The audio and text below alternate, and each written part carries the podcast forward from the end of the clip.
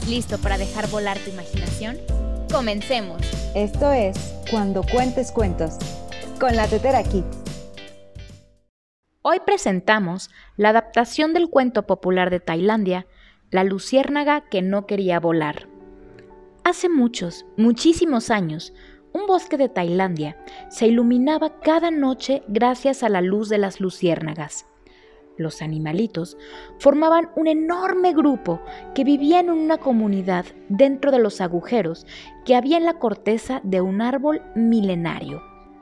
Cuando desaparecía el cálido sol de verano y un manto oscuro lo cubría todo, las luciérnagas, muy juntitas, salían a bailar.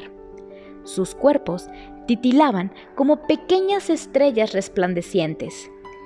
Cientos de lucecitas iluminaban la noche, creando un espectáculo visual que emocionaba al resto de los animales. Todas las luciérnagas disfrutaban de ese ritual nocturno, excepto una, que nunca quería salir a volar con las demás.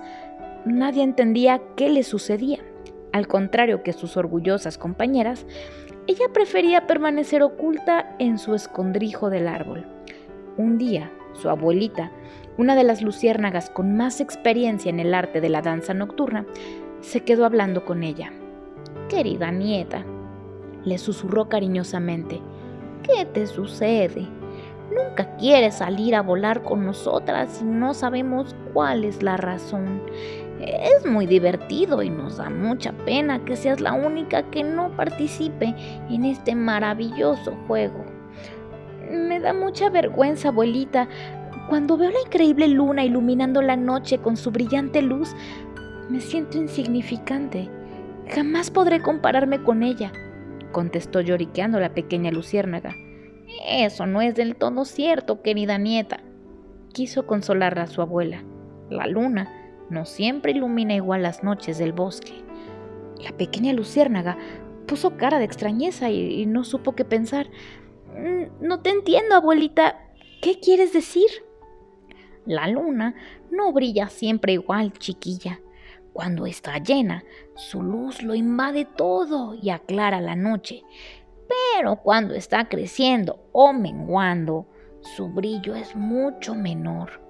Hay días que la luna es tan diminuta que si no fuera por nosotras, el bosque parecería un oscuro túnel.